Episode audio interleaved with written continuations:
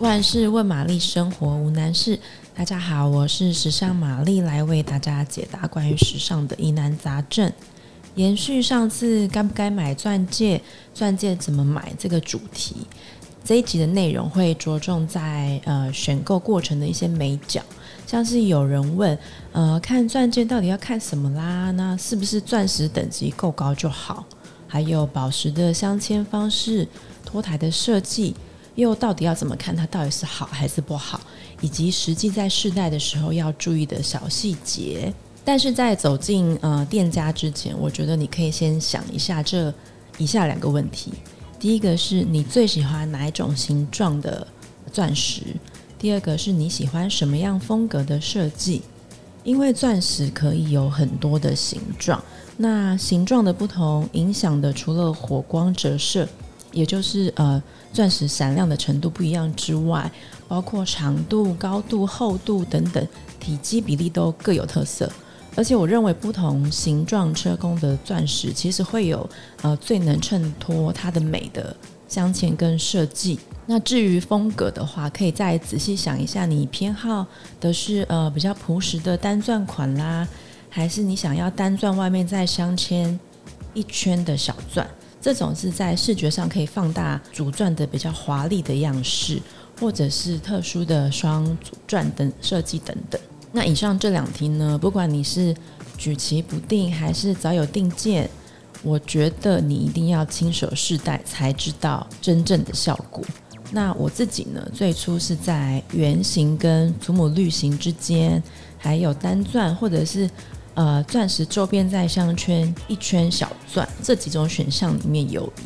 那包括比如说卡地亚、宝格丽啊，然后不逊啊、修美这些呃市面上大家都知道的热门品牌，我通通都走遍，然后也几乎各种系列款式都戴过。那最后的结论是我选出了祖母绿型切工，原因是因为我喜欢它有一点复古。然后它的亮度又不会太过闪，那戴起来我就觉得蛮适合我的个性、手型跟体型。所以之后我再选包括镶嵌法，然后戒台高度、配钻，然后戒圈等等的细项的时候，我的出发点都是以这个钻石本身为考量的重点。不过，也许有人的情况会跟我相反，那也没关系。你也许可以先选出你最喜欢的款式，然后之后再去搭配钻石。我觉得这样的方式也很 OK。那再说到戒台跟镶嵌的选择，就像我之前有讲到，每颗钻石的大小跟体积不一样嘛，所以搭配不同的设计跟做法，它最终的样子就会有些微的差异。举例来说。祖母绿型切工本身，它其实也有不同，呃，长宽厚比例的变化。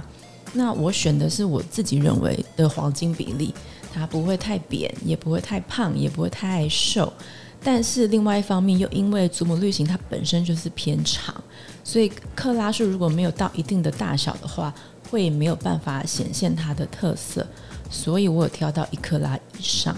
那我的戒圈是完全没有镶钻，但是我的主钻两侧有各再镶嵌一颗长梯形的小配钻。那这样的方式，我会觉得它看起来跟戴起来会再更显眼、更大气一点。然后我在跟珠宝商沟通的时候啊，又希望戒指的金属感不要太重，所以对方推荐我的做法是可以很稳固的抓住呃祖母绿型钻石的四个边角。同时，它又是很简单、很耐看的四爪镶嵌。那这样的方式，其实也可以让我的主钻的侧边保持镂空。那如此一来呢，光线可以比较容易穿透钻石，钻石也会看起来比较轻、比较亮、比较白。另外一个你不试戴不会知道的细节，就是呃戒指的精工跟手感。比方说，戒圈如果是正圆形，或者是微微拉长的椭圆形，那有一些款式它讲究的其实就是金属的分量，所以呃戒圈会比较偏厚。那有一些呢，也许是上下厚、左右薄。那戒圈周边其实也有分为直角或者是圆角的抛光，每一种戴起来的手感都会不一样。那就像每个人的手型跟身形不一样，所以你要。亲自去试戴才知道到底合不合适你这样子。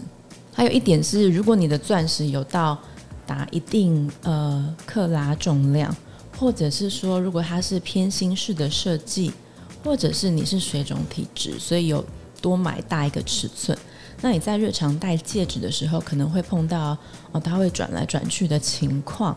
那解决办法就是可以请珠宝商在呃你的戒圈内侧里面接接上一些小颗的金属粒，那它戴起来不太会感觉到它们，但是它又有固定的效果。这个是我个人认为非常实用的一个小技巧。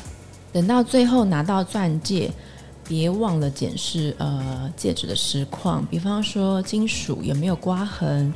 然后你可以小很轻轻的摇一下那个主钻，看它会不会晃啊，镶的够不够稳啊，或者是轻轻划过那个镶爪，看它抛光的品质好不好，会不会刮手。再来就是，如果你的主钻有到达一定克拉数的话，那你就会得到一份那个钻石报告。所以你要去对照钻石上面的编号跟鉴定书上是不是一样，确保所有的等级是不是跟当初定的一样。那这个报告呢，它就是钻石界的身份证，所以你也要妥善的保管好。以上就是今天的节目。如果你也喜欢我们的内容，别忘了按赞五颗星加订阅。有其他疑问也欢迎留言给我们喽。拜拜。